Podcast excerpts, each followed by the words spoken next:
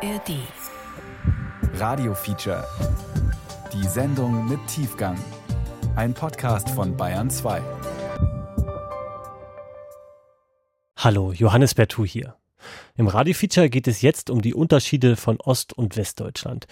Die Unterschiede sind immer noch da, auch so lang nach der Wende. Unser Autor Arno Trümper ist Wessi und wohnt in München. Er war auf der ganzen Welt unterwegs, aber lange war er nicht im Osten Deutschlands.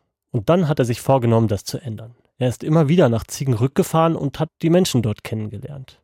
Manche schimpfen hart auf Wessis, aber vielleicht auch zu Recht.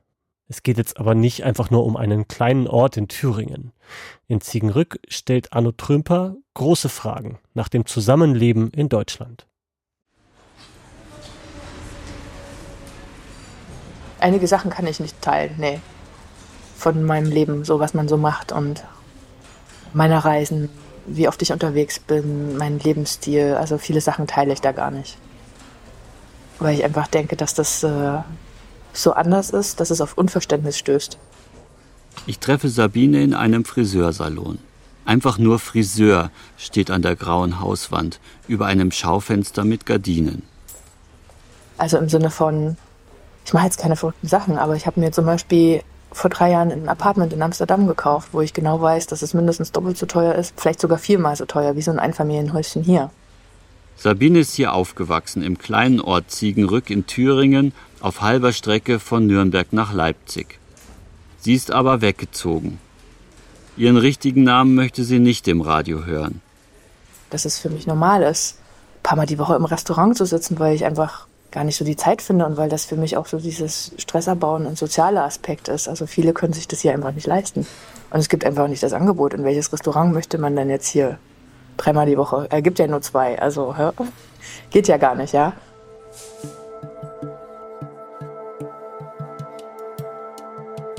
Sonderzug nach Ziegenrück. Wie ein Wessi eine Kleinstadt in Thüringen kennenlernt. Von Arno Trümper. Vor ein paar Jahren habe ich mit einem Freund eine Reise nach Ostsachsen gemacht. Wir waren tatsächlich zwei überhebliche Wessis und haben uns gefühlt wie Abenteurer, die den wilden Osten erkunden. Mich hat die Reise dann nicht mehr losgelassen. So fremd kam mir alles vor, obwohl ich ja im gleichen Land lebe. So schön die Dörfer und so frustriert die Menschen.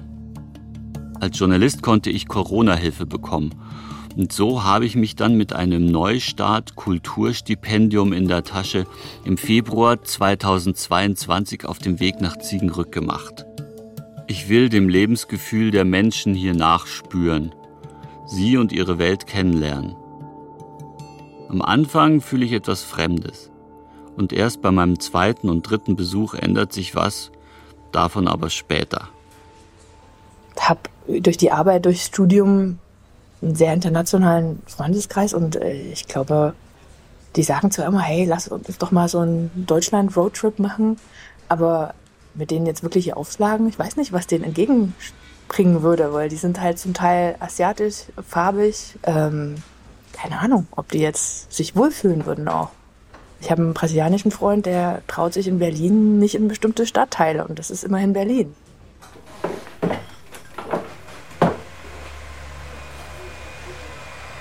Immer wenn Sabine nach Ziegenrück kommt, dann lässt sie sich von Roland Funk die Haare schneiden.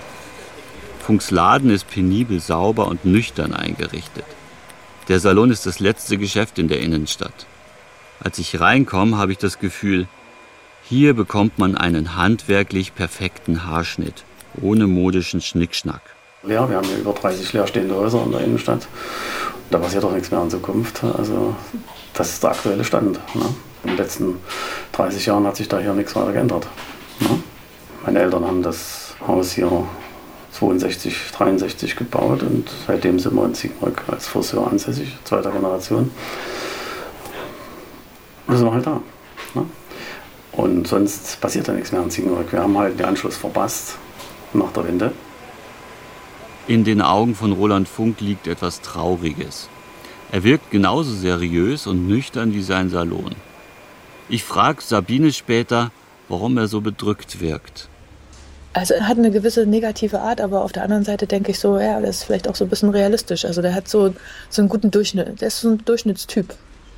durchschnittlich interessiert an der Weltgeschichte, aber auch sehr interessiert an seinem Dorf und seinem Verein und diesem Zusammenhalt und so. Und er ist auch immer sehr stark involviert gewesen in diesem Vereinsleben, sage ich jetzt mal, Karnevalverein und so weiter und so fort. Und können wir vorstellen, dass dem das auch sehr nahe geht, dass das alles so ein bisschen äh, den Bach runtergeht. Und dann ist dann auch dieser soziale Zusammenhalt nicht mehr ganz so ausgeprägt, wie es vielleicht früher mal war.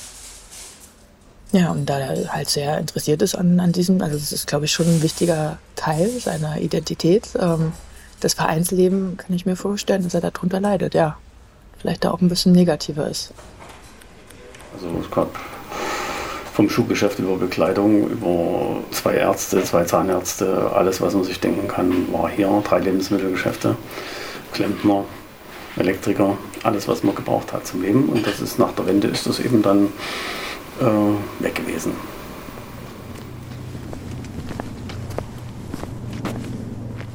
Bei meinem ersten Besuch in Ziegenrück habe ich das Gefühl, dass mich keiner, dem ich auf der Straße begegne, eines Blickes würdigt.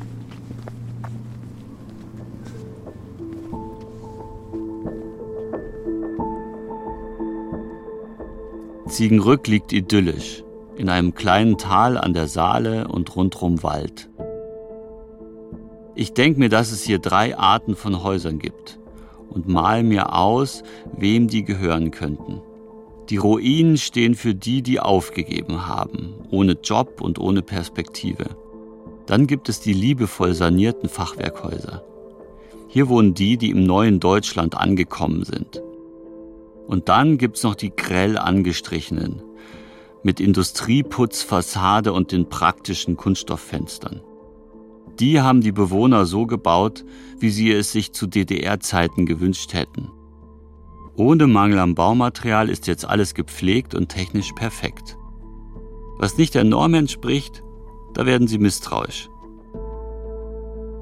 Ist da ein warmer Urlauberstadt, gab es mehrere Vertragshäuser von der Gewerkschaft und da waren dann jeden Monat 450, 500 Urlauber über die Gewerkschaft in den einzelnen Häusern aufgeteilt. Und dann waren noch 1500 Personen circa auf dem Campingplatz, wo die ganzen Firmen aus der Leipziger Gegend ihre Ferienhäuser hatten und da haben die Leute Urlaub gemacht. Also Ziegner war da, da sind sie um die Zeit nicht über die Straße gekommen, ne? waren viele Leute hier. Und das war halt mit der Wende schlagartig weg. Dann wurde unser Freibad geschlossen, dann wurde unsere Schule geschlossen, dann wurde die Eisenbahnstrecke stillgelegt und dann war der Ort tot. Ne? Das war's. Kann man eigentlich jetzt nichts mehr machen hier. Wie wollen sie das beleben? Sie finden niemanden mehr, der hier so ein altes Haus saniert oder so.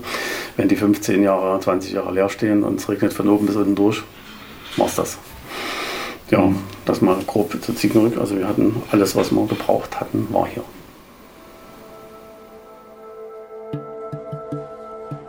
So ein bisschen self-made. Also ich habe mir das alles selber aufgebaut und meine Familie hat mich damals auch nicht beim Studium unterstützen können. Sabine, die Kundin von Roland Funk, ist zum Studieren nach Baden-Württemberg gegangen. Das hat mich auch damals an Stuttgart gestört. Ich war 18 Monate im Ausland, bin zurück nach Stuttgart und in diesem Flieger waren dann zwei Frauen, zwei Schwaben vor mir, haben den ganzen Flug über eine Stunde nur gemeckert. Also da ist es ja schon sehr ausgeprägt, aber hier ist es halt auch so eine gewisse Meckerkultur und dass man sich so ein bisschen auf das versteift, was halt jetzt gerade nicht so gut läuft. Ja? das stört mich halt schon irgendwie, muss ich sagen. Sabine bleibt nicht in Deutschland, zieht weiter in die Niederlande. In Rotterdam besucht sie eine Business School und fängt an, in einer großen Softwarefirma zu arbeiten. Ja, es hat so was Weinerliches, so ein bisschen, dass man ständig so diese Eingeständnisse machen muss und dass sich damit aber auch abfindet und einrichtet. Das merke ich halt schon. Und das hatte auch, glaube ich, damit zu tun, mit dieser Kultur, ah, waren die Leute eine Zeit, eine, über Dekaden eingesperrt in ihrem Land, haben halt einfach keine anderen Einflüsse gehabt, außer halt den Ostblock. Und das auch nur die, die privilegiert waren, wenn wir jetzt mal ganz ehrlich sind. Und dann auch, was den Leuten danach zugestoßen ist. Also bin aus einer Generation der Einzelkinder. Die Familien haben kein zweites Kind gekriegt, weil Anfang der 90er einfach das Chaos ausgebrochen ist. Ja, die wurden alle gefeuert in ihren Unternehmen bei meiner Mutter stand der Job auch so ein bisschen auf Kippe. Mein Vater war jahrelang arbeitslos. Also das ist auch so eine Kultur der Hoffnungslosigkeit, sage ich jetzt mal gewesen. wo die Leute vielleicht auch nicht so diese Perspektiven gesehen haben, dass sich da irgendwas Neues eröffnet. Und äh, persönlich, was mir sehr aufgestoßen ist, es war halt auch 2015 die Flüchtlingskrise. Ich kann mich erinnern, als die Züge in Amsterdam ankamen, Leute da standen mit Decken, Getränken, Notunterkünfte arrangiert wurden. Dasselbe hat man ja in München zum Beispiel auch gesehen, waren ja auch große Aktionen. Und im Osten ist das nicht so richtig angelaufen, habe ich das Gefühl. Da gab es einige, die da sehr engagiert waren, aber irgendwie war da sofort diese Abwehrreaktion. So, ja, nee, das ist fremd, nee, das wollen wir nicht und wir fühlen uns da unwohl. Das hat mich schon ein bisschen schockiert, muss ich sagen. Das hat mich schon mitgenommen. Also diese ganze Wende-Generation und die, die halt so noch nostalgisch da dran hängen und früher war ja alles besser. Das war früher nicht alles besser. Ja, da gab es krasse Einschränkungen und da gab es auch Sachen, die einfach nicht in Ordnung waren. Aber das ist auch diese Generation, die sich so neuen Dingen komplett verwehrt und die auch vielleicht eine Furcht aufbaut oder ja, alles, was andersartig ist. Keine Ahnung, ob das jetzt Gays sind oder so. Also wird ja alles, was irgendwie andersartig ist, ein bisschen komisch angeguckt. Und damit habe ich schon ein bisschen Probleme. Also das finde ich auch, diese Wahrnehmung vom Osten, also es tut mir schon ein bisschen weh.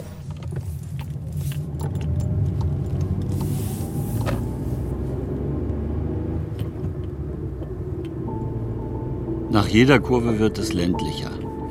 Im Spätsommer 2022 fahre ich zum zweiten Mal nach Ziegenrück. Die Straße führt durch eine Landschaft mit wenigen kleinen Dörfern und flachen Hügeln. Das ändert sich plötzlich, als die Straße eine enge Kurve macht und steil abfällt. Der Hang ist dicht bewaldet und nach weiteren Serpentinen erste Häuser. Es wird schon dunkel und aus der Saale steigen Nebelschwaden auf. Bis zur Wende hatte Ziegenrück 1200 Einwohner. 600 sind noch übrig.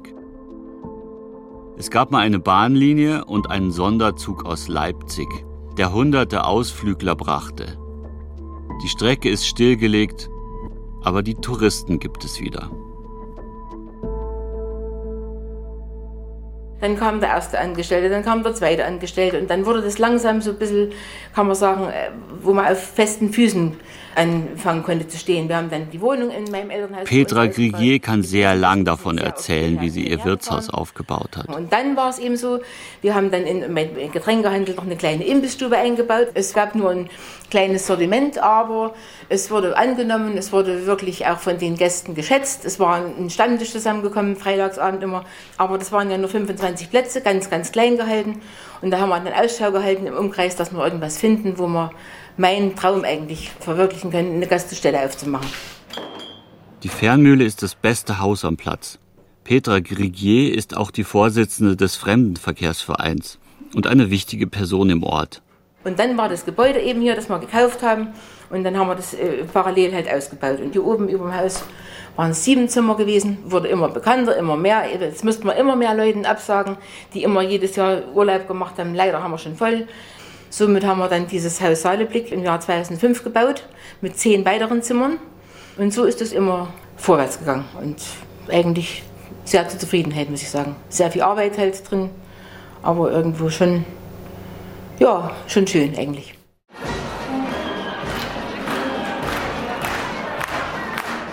Mein Name ist Rex Gottschall, ich bin Schatzmeister der Ziegenreuter Karnevalsgesellschaft, Moderator und Minister für Programmchaos heißt der offizielle Titel, kümmere mich praktisch um die Zusammenstellung aller Einzelbeiträge aus den Gruppen fürs Gesamtprogramm. Die Karnevalsgala gehört zu den wichtigsten Ereignissen im Jahr in Ziegenrück. Die Karnevalsgesellschaft ist der größte Verein hier. Die Proben für die große Gala finden im Festsaal vom Vereinshaus statt. Die alte Turnhalle stammt aus dem Jahr 1902. Parkettböden, viel dunkles Holz, ein riesiges Tonnengewölbe und gedrechselte Balkongeländer. Es gibt ein Sprichwort, Rira Ronke, in Ziegenrück ist's dunkel, gerade wenn man Richtung Pösnecker Straße nach hinten rein. Ähm, die Ziegenrücker sind früher nicht groß rausgekommen. Ja. Man kam nach Ziegenrück, Stadtrecht seit 1328, merkte, das wurde alles hier. Es kam von außen die Leute nach Ziegenrück. Die Ziegenrücker sind ein bisschen eigen. Der Stadtkern, das ist praktisch die alten Urziegenrücker. Und dann, wenn es die Saale rauswärts, das sind alles Zugreise, also das kam alles später. Das zählt, das ist wie auf Rügen oder im Nordseebereich. Man muss schon sehr lange da wohnen, um als hundertprozentiger Ziegenrücker anerkannt zu werden. Das sind aber so alte Denkweisen, die verwachsen sich jetzt durch jede Generation, die mhm. dazukommt. Rex Gottschall hat etwas Anpackendes und Optimistisches. Ihn zu überreden, sich während der Gala-Vorbereitungen etwas Zeit für ein Interview zu nehmen, ist gar nicht so einfach. Die Dinge, privat und Arbeit, sind nach der Wende erheblich besser geworden, was die freie Entfaltung betrifft. Konsum sowieso, wissen wir, persönliche Freiheit ist natürlich besser. Man vermisst aber immer mehr das Miteinander, die Gemütlichkeit. Wenn wir das nicht als Verein machen, aus der Gesellschaft kommt es nicht mehr. Wir wohnen in derselben Straße, wir sind die Töchter von Hofforstmann. Seine Stimme auch die Anne. Alles Töchter von Hofforstmann, ja der war's, der war's. Uh, der war's.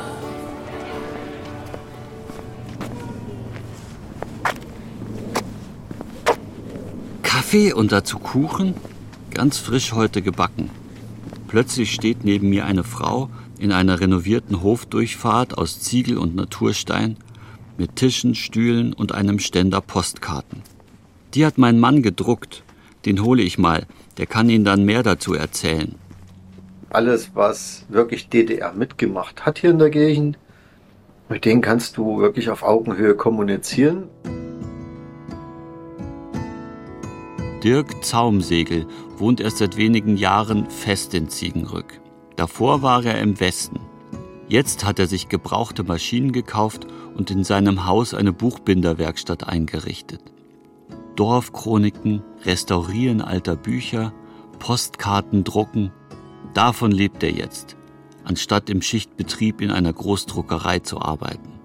Das hängt auch wirklich mit diesem Erlebt zu DDR-Zeiten zusammen. Du bist arbeiten gegangen, bist gekommen, fertig. Wenn der Nachbar ein Problem hat, hast du halt geholfen. Und hast halt vieles selber gemacht. Du kriegst das von den Familien mit, die es in der Familie diese Mentalität weitergegeben haben. Und du kriegst mit bei denen, die es nicht weitergegeben haben. Wo halt Ellenbogen Spaß macht. Und wo äh, das Denken irgendwann aufgehört hat. Kriegst du bei den Querdenkertum jetzt richtig schön mit. Das kriegst du bei denen mit, bei äh, bei den Reisbürgern, die wir zum Teil hier auch im Ort haben.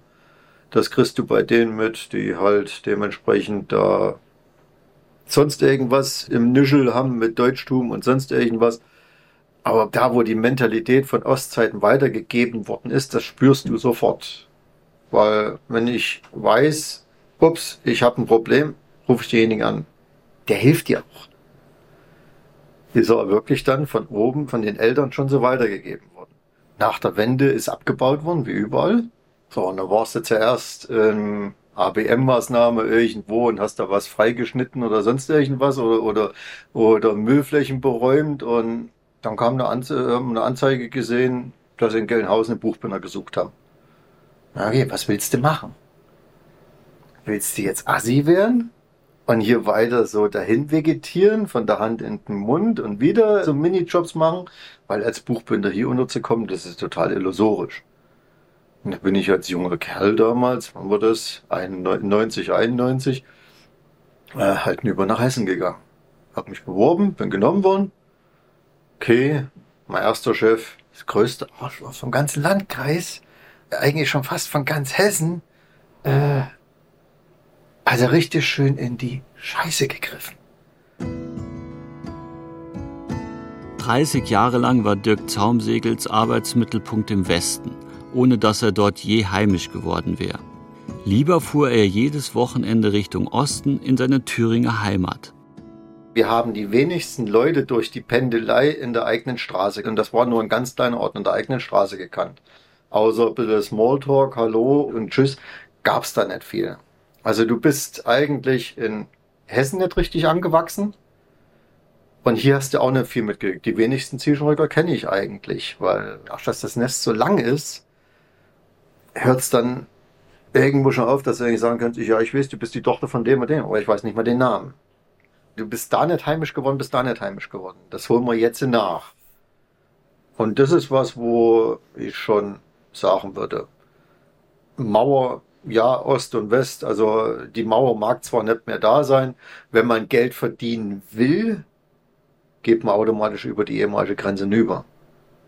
Ob man dann dort allerdings glücklich wird und diese Mentalität dort dementsprechend, sag mal so, mit sich vereinbaren kann. Das ist eine andere Sache. Es sind viele, die sind gependelt und sind dann wiedergekommen, weil sie mit der Welt drüben nicht mehr klargekommen sind. Haben Sie dann vielleicht auch was aus Hessen dann doch auch mitgebracht nach hier, was es sozusagen hier nicht so gibt an Mentalität, an Denken? Ja, auf alle Fälle. Also mich darf keiner erleben, wenn ich in Hochform bin. Ich möchte mich auch selber nicht mehr so erleben. Ich glaube, da bricht für viele eine Welt zusammen.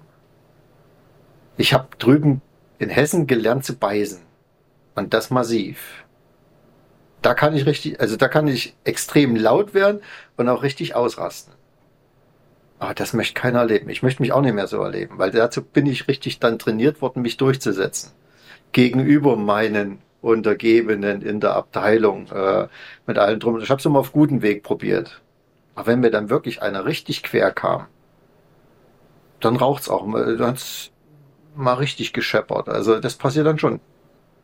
Und nachdem du dann allerdings, ich sag's mal so, bei einem Massenmörder ist es eigentlich so, wenn er den ersten umgebracht hat, ist der Weg zum zweiten ziemlich kurz und ziemlich einfach.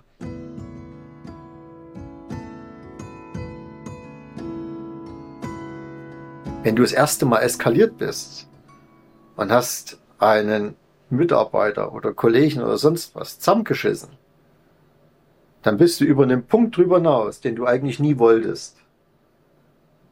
Aber danach fällt es wesentlich einfacher. Und das ist dann eine Spirale, die geht immer weiter. Und ich glaube, den Punkt möchten nicht viele unbedingt überwinden. Das ist schwer. Da bleibt doch lange was zurück da davon.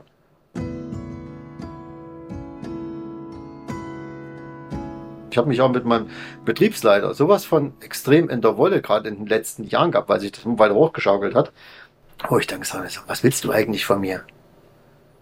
Und das hat dann richtig geknallt. Und irgendwann hörte ich mich auch mit meinem Chef mal richtig in der Wolle. Also da sind von seiner Seite aus richtig böse äh, Worte gefallen, äh, Fäkalsprache vom Feinsten. Also das können die Obersten drüben richtig gut. Also nicht mit Argumenten und mit Überzeugung, sondern eher mit der Keule und mit Fäkalsprache. Das können sie richtig gut.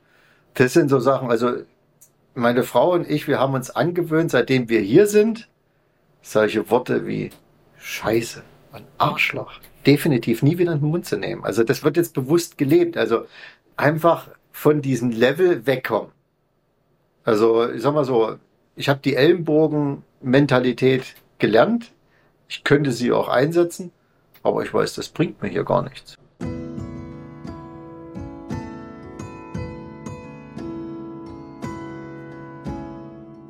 Und wir haben uns geschworen, die Preisfickerei machen wir definitiv nie mit.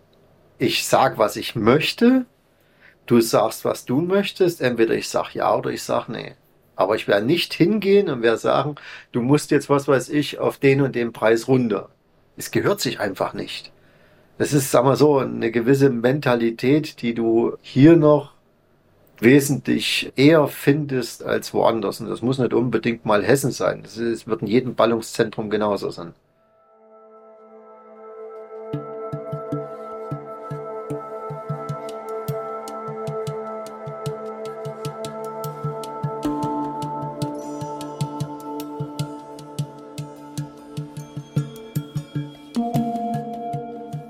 Diese, sagen wir mal, darf man es DDR-Mentalität nennen, die jetzt ähm, vielleicht noch so die älteren Generationen, die noch in der DDR aufgewachsen sind, geben die die vielleicht auch weiter an die, die nachkommen?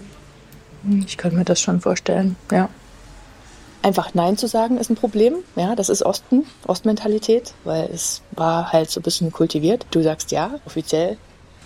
Äh, Nein sagen, verhandeln, furchtbar. Viele Leute kriegen einen Arbeitsvertrag, verhandeln den nie.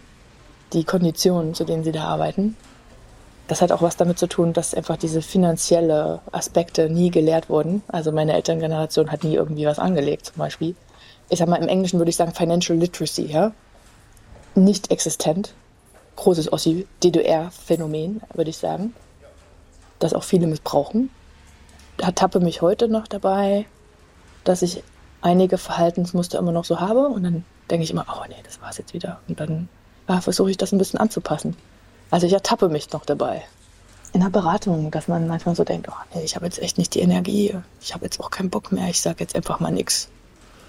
Also das merke ich schon, das ist man das, so diese Akzeptanz, dass man viele Sachen einfach so hinnimmt. Und dann muss ich mich manchmal schon durchregen, einfach den Mund aufzumachen und einfach zu sagen, ey Leute, nee, ich bin jetzt mit diesem Vorschlag nicht einverstanden. Also das musste ich mir antrainieren. Auch ja, das Thema Gehaltsverhandlung. Da bin ich jetzt mittlerweile wirklich knallhart, wo ich einfach merke, okay, ansonsten wird man einfach nur über den Tisch gezogen. Das fällt den Ossis sehr schwer. Und da ist halt dieses kollektive Gefühl, das sich über den Tisch gezogen fühlen, ja, ist halt schon da, ist auch vorprogrammiert. Aber keiner macht halt so richtig was dagegen. Ne? Äh, das finde ich halt interessant. Ja, ich bin wirklich so ein bisschen erzogen worden, so äh, ja, als Mädchen, nee, sei mal lieb und ruhig und hm, ja, das ist halt schon ein großes Problem.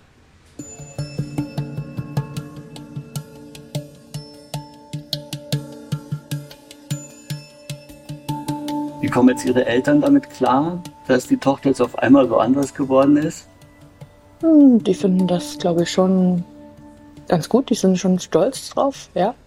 Äh, die genießen auch so das mir hinterherreisen, mich ab und an besuchen, einfach auch mal rauskommen neue Eindrücke bekommen. Ja, das genießen die schon sehr.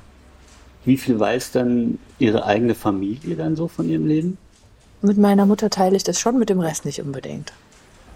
Nee, das würde echt äh, auf Irritationen stößen. Ähm, meine Tante zum Beispiel ist Zahnarzthelferin und verdient wirklich also unwahrscheinlich schlecht, wo ich so denke, okay, warum geht die eigentlich auf Arbeit, ja? Also das ist halt wirklich und die macht das auch mit Stolz und mit einer Positivität.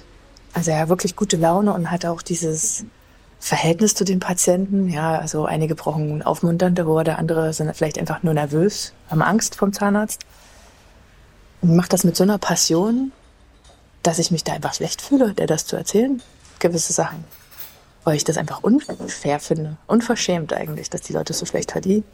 Was bedeutet dann diese Gegend noch für Sie? Für mich ist es immer so ein bisschen entschleunigen, weil alles ein bisschen langsamer ist. Also jetzt nicht, dass die Leute langsamer sind oder so, aber es ist weniger Veränderung hier und äh, man weiß immer, was man antrifft. Im Sinne von, ja, es verändert sich halt nicht viel und ähm, dieses Traditionelle halt. Also mag ich halt schon irgendwie. Das, ähm, zu Weihnachten hat man dieselben Traditionen und dann geht man auf dieses Lichterfest auf den Marktplatz und dann trifft man halt die Leute, die man das ganze Jahr nicht getroffen hat. Also dieses Konstante finde ich halt irgendwie trotzdem immer noch angenehm. Und am Ende des Tages sind immer noch, naja, meine Familie ist zum größten Teil noch stets hier.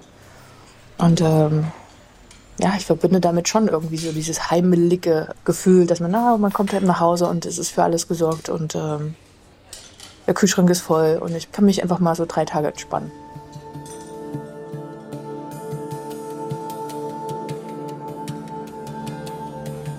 Jedes Mal, wenn ich hier bin, dann fahren wir schon irgendwie in einer der nächsten Orte, Saalfeld oder Jena oder keine mhm. Ahnung. Und in Saalfeld habe ich das dann gesehen. Da ist dann Markttag, Samstag sind die ganzen Marktstände, alles schön und gut, die Bauern aus dem Umland. Und dann ist da halt auch der AfD-Stand und verteilt diese Gadgets, diese Goodies. Und dann denke ich, okay, warum stehen denn die anderen nicht hier? Und die stehen da rund ums Jahr, die ganze Zeit. Versuchen die Leute in diese Diskussionen zu ziehen. Hm, hm, hm. Und das finde ich schon ein bisschen befremdlich. Also warum kriegen das dann die anderen nicht auf die Kette und warum lässt man das einfach so zu? Also das ähm, finde ich schon irgendwie besorgniserregend, ja, definitiv. Aber ich habe jetzt nicht die Pauschallösung. Also ich kann einfach nur sagen, ey Leute, reist, kommt mich besuchen, lasst uns irgendwelche schönen Dinge machen, um A, einfach mal hier rauszukommen und halt vielleicht auch mal ein paar neue Eindrücke zu bekommen, ein paar neue Inspirationen. Nein, es gibt auch andere Lebensstile, es gibt auch andere Leute, die ganz anders leben und damit super klarkommen. Ja, und es ist nicht nur dieses eine Bild, diese eine Perspektive. Ich glaube, das ist ganz wichtig.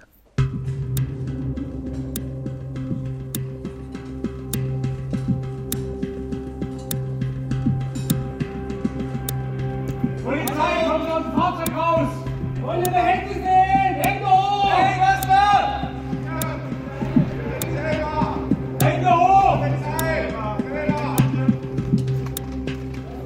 Handyaufnahme, die mir ein Passant weiterleitet. Als ich morgens durch Ziegenrück laufe, ist da auf einmal viel Polizei. In der Nacht hat jemand mit einem Luftgewehr herumgeschossen. Inzwischen haben sie den Mann aber festgenommen. Ich habe mal runtergeblickt, was hier vor dem Krach ist. Na, na, hören. Weil der randaliert hat. Na, da muss jemand angerufen haben. Der hätte ja auf der Straße mit einem Luftgewehr rumgebrüllt. Ich kenne euch alle, ihr Schweine. Und, Ja, oh, sowas. Und da hat er sogar nachher auf den Streifenwagen geschossen. Kann sein, weiß es nicht. Ja, und was ist das für ein Typ, der da geschossen hat? Äh, junger Mann ist das. Mitte 30, Mhm. keine Arbeit. Der Dann hat hat er mal in. Bayern Arbeit gehabt. Und dann kam, Hat eigentlich einen netten Eindruck Ja, gemacht. Gell? da War nicht- freundlich. Kann nichts sagen irgendwie. Na, wenn er da drüben getrunken hat im Thüringer Hof und dann ist er helmat durchgedreht. Keine Ahnung. Warum, weiß ich auch nicht. Wegen was.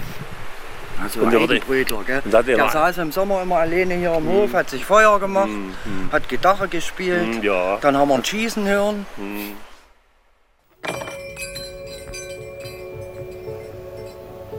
Am Tag nach der Schießerei vergesse ich meine FFP2-Maske im Hotelzimmer.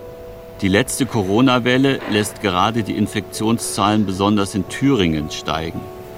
Beim Bäcker schaue ich mit dem Pulli über der Nase schuldbewusst durch den Türspalt. Ob ich ein Kuchenstück haben könnte? Kommen Sie nur rein, hier trägt keiner Maske. Ja, haben Sie keine Angst wegen Corona, dass es da einen dahin rafft?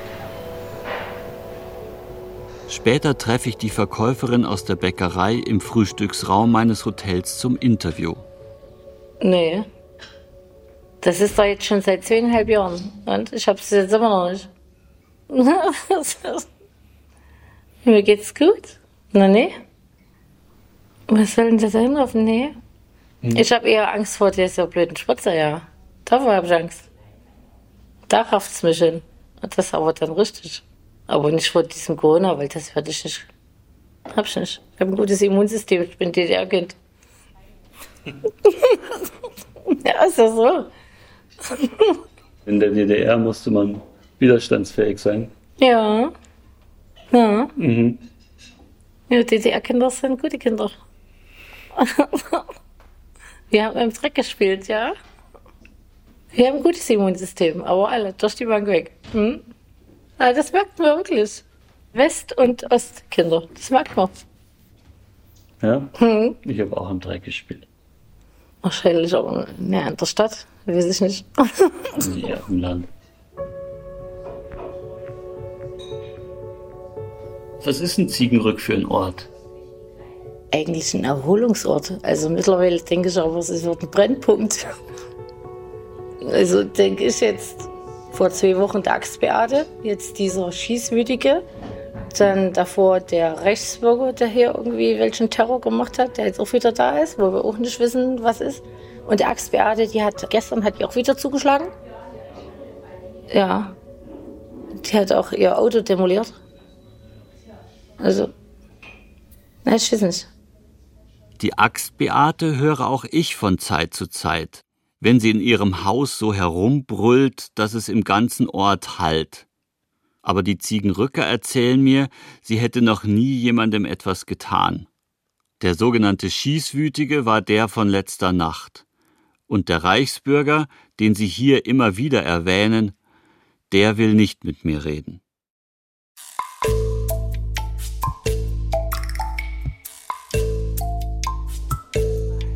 Ich wäre zu hübsch. Und ja, weiß ich nicht. Und ich würde nur die Männer heiß machen, ich würde die Männer wegnehmen. Hm. Weil dann angeblich nur noch die Männer in die Bäckerei kommen wollten. Also wollten selber einkaufen gehen. Hm. Haben sie zur Frau gesagt. Ich gehe selber einkaufen, ja, und dann ging das los, ja. Auf einmal wollten die Männer selber in der Bäckerei. Statt zu ihrer Frau, dass die Frau losgeht, ne, wollten die halt selber. Hm. Ja, dann kann man sich ja vorstellen, was da von Theater losgeht, ne? Und sie motzen dann nicht die Männer an, sondern sie. Äh, ja. Die Frauen, ja klar, die sind ja dann giftig, ne? Eifersüchtig. Mhm. Hm. So ist es hier in Ziegenrück. Hm. Aha. Und ich weiß nicht, warum der blöde Ramelow immer noch hier sitzt. Na, der Ramelow, der muss weg. Und dann kommt die AfD. Ja. Was machen die dann anders? Mal gucken. Versprechen tun sehr viel, weiß ich nicht. Aber der Ramelow, den habe ich persönlich auch schon kennengelernt. Das ist der letzte Arschloch. Das ist, ist das letzte Arschloch. Ja. Ja. Hm. Und Höcke? Äh, Höcke, ja, der war ja auch hier. Da gab es ja auch schon, da wurde Polizei auch im Dauereinsatz. Da gab es ja auch einige Angriffe auf den. Ja, Höcke ist halt auch ein bisschen speziell, aber zumindest anders wie der Ramelow. Besser wie der Ramelow. Hm. Was macht er besser? So einiges. Ja, was denn? Zumindest würde der das nicht so krass durchziehen mit den 2G-Regeln. Was der Ramelow macht. Eine von den wenigen klaren politischen Aussagen hier in Ziegenrück. Ich höre keine politischen Diskussionen und in Interviews äußern sich die Menschen hier nur ungern dazu. Ich besuche den Bürgermeister in seinem Privathaus. Chris Lange, parteilos, versucht mir diese unpolitische Haltung zu erklären. Grund dafür sei die Machtlosigkeit, die die Bürger empfinden. Es sind letztendlich politische Entscheidungen. Es ist so und es kann nicht geändert werden, ganz einfach. Also, ja. Ist es so, dass viele Leute dann hier das Gefühl haben, ja, also die sind eben so, das sind politische Entscheidungen, die werden mir von oben aufgedrückt und ich kann nichts dagegen tun? Ja, letztendlich ist es so. Es sind Entscheidungen, die ich nicht beeinflussen kann. Das ist einfach so und das sehen die Leute eben genauso. Wir agieren dagegen. Wir versuchen jetzt äh, für die Bewohner Dinge einzurichten, damit das eben einfacher wird und auch lebenswerter bleibt. Aber letztendlich diese gesamte Geschichte, keine Bahnverbindung mehr, Busverbindung wenig, das ist eine Entscheidung, die keiner von uns beeinflussen kann. Bei der Bundestagswahl 2021 hat die AfD in Ziegenrück 48,1 Prozent aller Stimmen bekommen. Auf Platz 2 liegt die SPD mit 16,4 Prozent.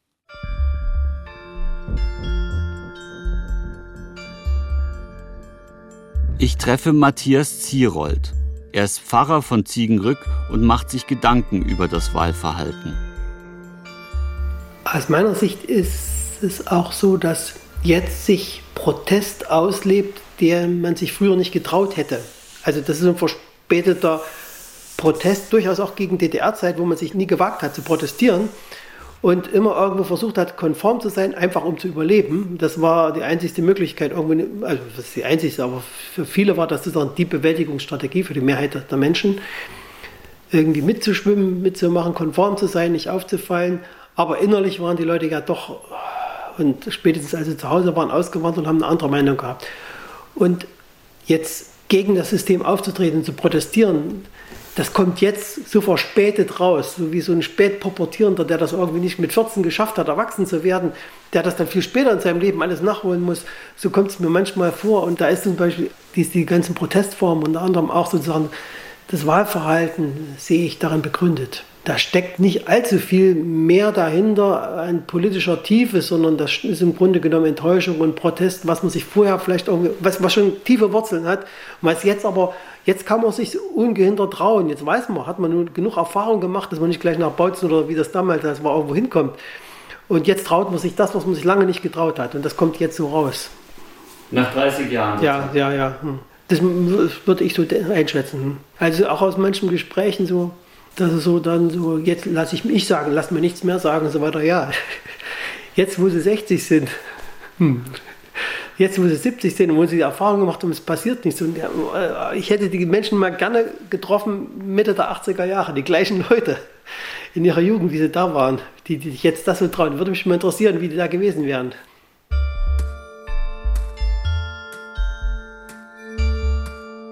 Ich glaube, es ist schon auch ein Rückzug ins Private. Also das wird auch verstärkt durch den gesellschaftlichen Wandel. Es gibt ganz viele, die sich so auf ihr eigenes Grundstück, auf ihr Haus, zurückziehen und da sozusagen ihre Welt für sich bauen.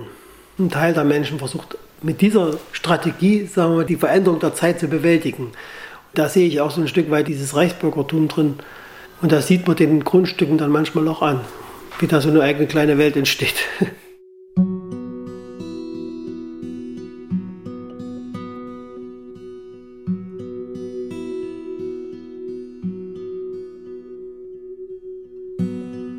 Inzwischen fühle ich mich nicht mehr völlig fremd in Ziegenrück. Viele Menschen reden so offen mit mir, wie ich es sonst selten erlebe. Von der Straße aus sehe ich in einem Haus alles voller alter Uhren hängen. Das Gebäude ist in einem Gelbton gestrichen, hat nette Fensterläden und viele Blumen davor. Ich läute und frage, ob ich die Uhren anschauen darf. Michael Stemmler bittet mich freundlich herein. Es sind fast alles alte Pendeluhren, jeweils knapp einen Meter hoch und sie hängen immer zwei übereinander an den Wänden. Über 120 Stück. Das klingt doch schön.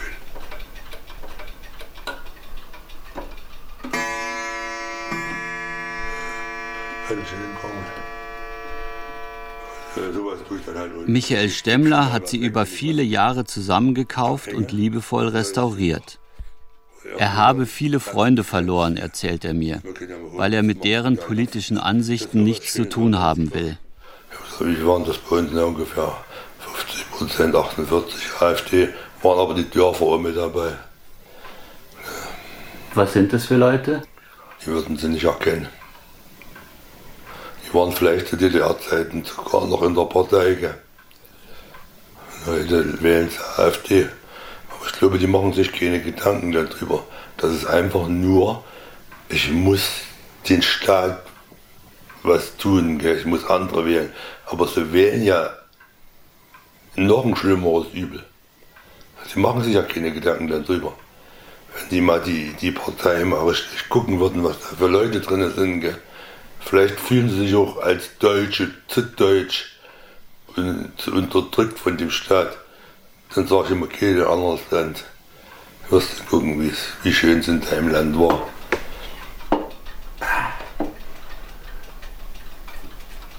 Das sind so Trupps, die immer zusammenhängen. Gell? Und du musst zur Gruppe gehören. Deswegen, wo ich noch in Pascal war, ich bin dann ja einfach gegangen. Ich wollte nicht dazugehören zu Leuten, die sich dann draußen hinsetzen. Das Wichtigste war erstmal der Alkohol und dann das Gehetze und dann noch Hitlerlieder singen. Das war mir zu viel. Ich wollte nicht dazugehören. Also bin ich dann auch freiwillig gegangen. Ich habe viel dagegen geredet, aber es bringt auch nichts. Da kann ich auch hier mit meinem Ofen reden. Der versteht mich genauso gut. Michael Stemmler wirkt müde und resigniert. Einmal erwähnt er Schmerzen zu haben, weil er früher so viel körperlich gearbeitet habe. Langsam schlurft er durch die Räume. Das DDR-System habe ihn immer zu sehr eingeschränkt, aber er habe sich nicht bevormunden lassen wollen und darum rebelliert. Aber ich habe es nie so weit getrieben, weil ich habe vor Gefängnissen Angst durch. Ich habe es nie so weit getrieben, dass sie mich einsperren konnten. Ich bin immer noch mal abgesprungen. Kurz vorher. Ich habe viel Westsachen geschmuggelt, hat mich zweimal der Zoll am Arsch gehabt. Mein Bruder hat immer Zeug gebracht, ich habe es den Leuten billig verkauft, die waren glücklich, dass wir das im Westen hatten. Und beim zweiten Mal haben, haben sie mir 5000 DDR-Mark aufgebrummt und gesagt, beim nächsten Mal gehe ich ins Gefängnis. ich weiß nur, dass ich 63 bin, dass ich nicht richtig gesund bin mit vielen Sachen und dass ich mich auf den Tod freue. Und dann ist die ganze Sache erledigt für mich auch immer für die jungen Leute. Was ihr noch vor euch habt, das möchte ich nicht wissen. Was ihr noch alles vor sich haben, die jungen Leute, oder die jetzt noch Kinder in der Welt setzen. Es hat sich an einigen Traditionen in Ziegenbrück nichts geändert. Unser Gardeballett eröffnet den Abend mit dem traditionellen Gardetanz. Junger Mann, das wäre Ihr Stichwort. Bitte Musik ab für unser Gardeballett!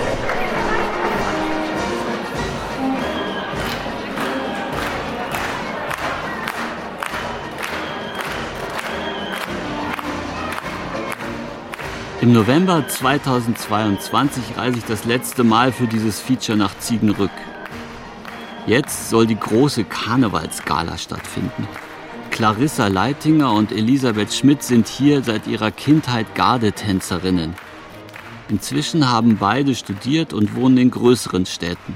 Ihre Liebe zu Ziegenrück und zur Ziegenrücker Karnevalsgesellschaft haben sie aber nie verloren. Zu den Proben und Auftritten der Garde kommen sie immer, wenn es geht. Ich will wissen, wie sie über ihre Heimat denken, die ihnen offenbar sehr wichtig ist, die sie aber inzwischen aus einer gewissen Distanz betrachten, weil sie hier nicht mehr leben. Bei der letzten Bundestagswahl wurde ja relativ viel AfD gewählt. Das war die größte. Leidiges Thema hier in Ziegenrück. Ja, inwiefern?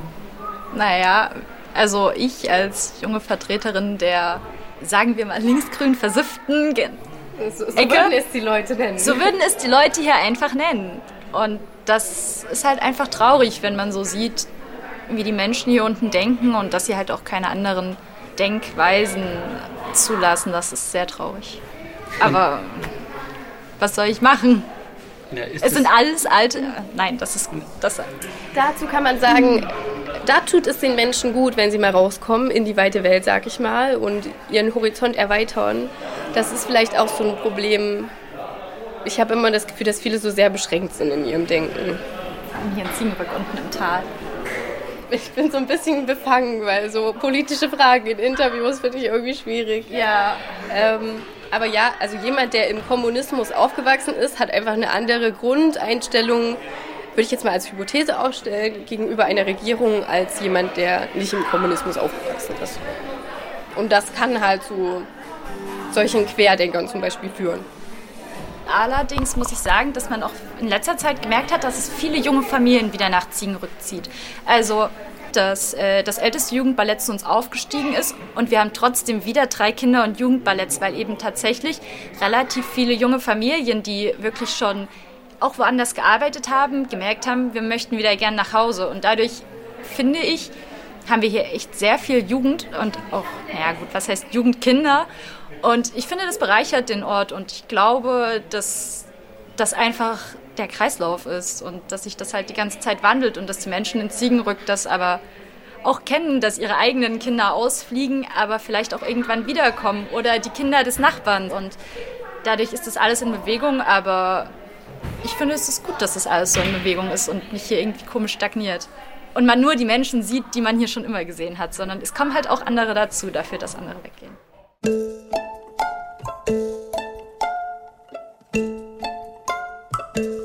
Dabei ist ja gut. Es ist ja nichts, kommt keiner. Alles gut. Ja, machen wir Platz. Auf Sie oder mehr als auf mich. Bloß so hier kannst du gar nicht Platz machen, weil die Leine zu kurz ist.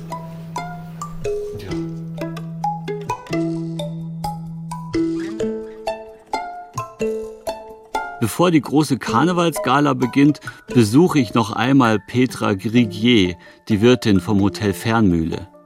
Später während der Gala wird sie hinter der Bar stehen.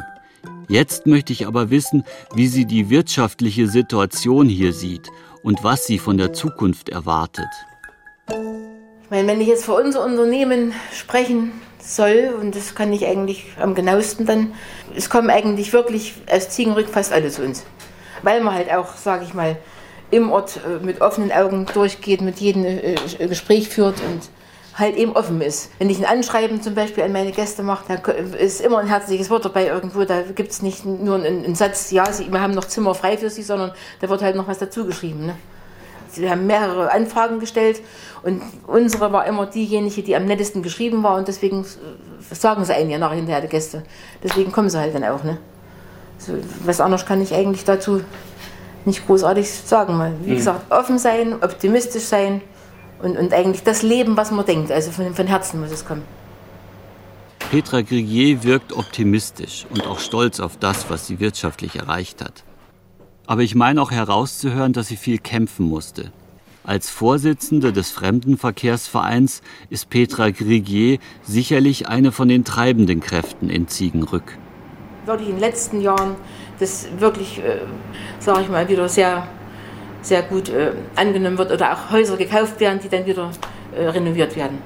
Ich meine, oben die Jugendherberge ist ja verkauft worden oder die ist jetzt schon seit vielen Jahren jetzt privat geworden, was aber eigentlich für den Ort sehr gut war, weil das ist alles neu gemacht worden. Das Dach ist gemacht worden, das ist alles wirklich investiert worden.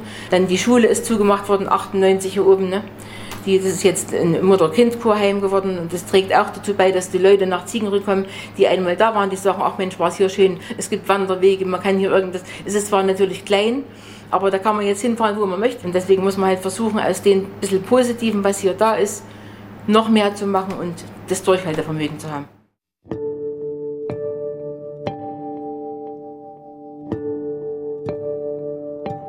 Als ich Ziegenrück verlasse, denke ich an die vielen Begegnungen mit Menschen, die weggegangen sind und heute wieder herziehen und glücklich sind. Und an die, die heute woanders wohnen, aber immer wieder zurückkehren. Wenn ich mich jetzt an Stuttgart, an meine WG erinnere, da gab es halt auch ganz viele Typen, die einfach nur langweilig sind und wo man sich so ein bisschen zu Tode langweilt. Ja? Also das ist so, gibt auch viele Sachen, die einem nach wie vor so ein bisschen berühren und die einem nahestehen. Und warum nicht das Beste aus beiden Welten? Sich so, so ein Bouquet zusammenstellen und einfach die besten Erscheinungen und Eigenschaften aus beiden Welten zusammenführen. Das ist, glaube ich, das. Und das haben, ja, das haben meine Eltern schon ganz gut gecheckt, dass ich das eigentlich so mache. Ein paar Monate nach dem letzten Besuch klingelt mein Handy. Es ist Roland Funk, der Friseur, der nie woanders als in Ziegenrück gelebt hat. Er fragt, was denn jetzt sei mit dem Feature.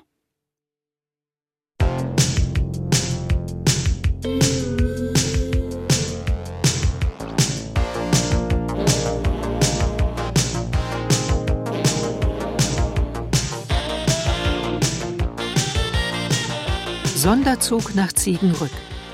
Wie ein Wessi eine Kleinstadt in Thüringen kennenlernt. Ein Feature von Arno Trümper.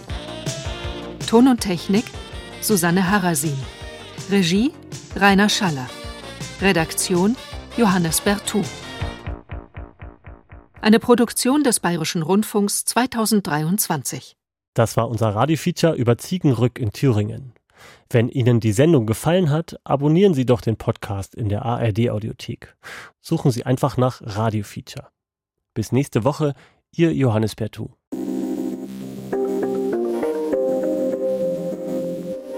Hast du das Gefühl, dass es fast nur noch schlechte Nachrichten gibt? Ständig geht es um Probleme und viel zu selten um Lösungen. Wenn du keine Lust mehr hast auf nur schlechte Nachrichten, dann ist unser Podcast genau richtig für dich. Dreimal besser.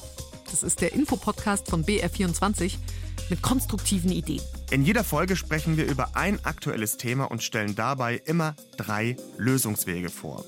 Zum Beispiel, wie dir KI im Job helfen kann, womit wir unsere Autos in Zukunft tanken, wie effiziente und arbeitnehmerfreundliche Arbeitszeitmodelle aussehen und wie wir keine Termine mehr vergessen. Ich bin Kevin Ebert. Ich bin Birgit Frank. Wir sind die Hosts von Dreimal Besser. In Dreimal Besser schauen wir nach vorne und darauf, wie es besser laufen kann. Weil das Schöne ist, es gibt meistens schon gute Ideen, wir machen die nur sichtbar. Jeden Freitagmorgen gibt es eine neue Folge unter anderem in der ARD Audiothek.